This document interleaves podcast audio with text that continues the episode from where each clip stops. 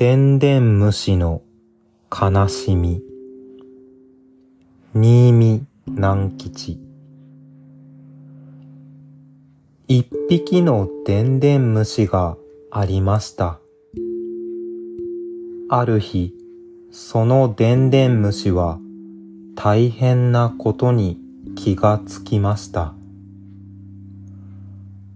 私は今までかりしていたけれど、私の背中の殻の中には悲しみがいっぱい詰まっているではないか。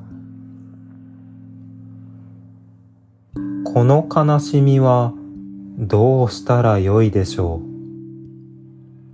う？でんでん虫はお友達のでんでん虫のところにやっていきました。私はもう生きていられません。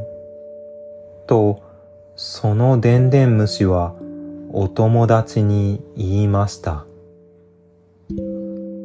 何ですか？と、お友達のでんでん虫は聞きました。私は何という不幸せなものでしょう？私の背中の殻の中には悲しみがいっぱい詰まっているのです。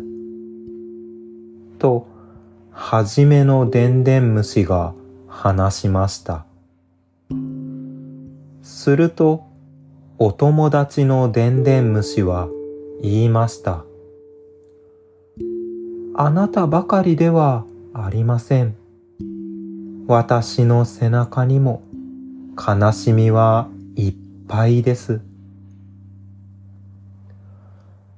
それじゃあ仕方ないと思って、はじめのでんでん虫は別のお友達のところへ行きました。すると、そのお友達も言いました。あなたばかりじゃありません。私の背中にも悲しみはいっぱいです。そこで、はじめのでんでん虫は、また別のお友達のところへ行きました。こうしてお友達を順々に訪ねていきましたが、どのお友達も同じことを言うのでありました。とうとう、はじめのでんでん虫は気がつきました。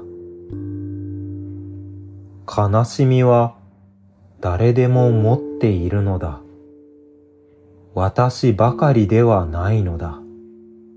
私は私の悲しみをこらえていかなきゃならない。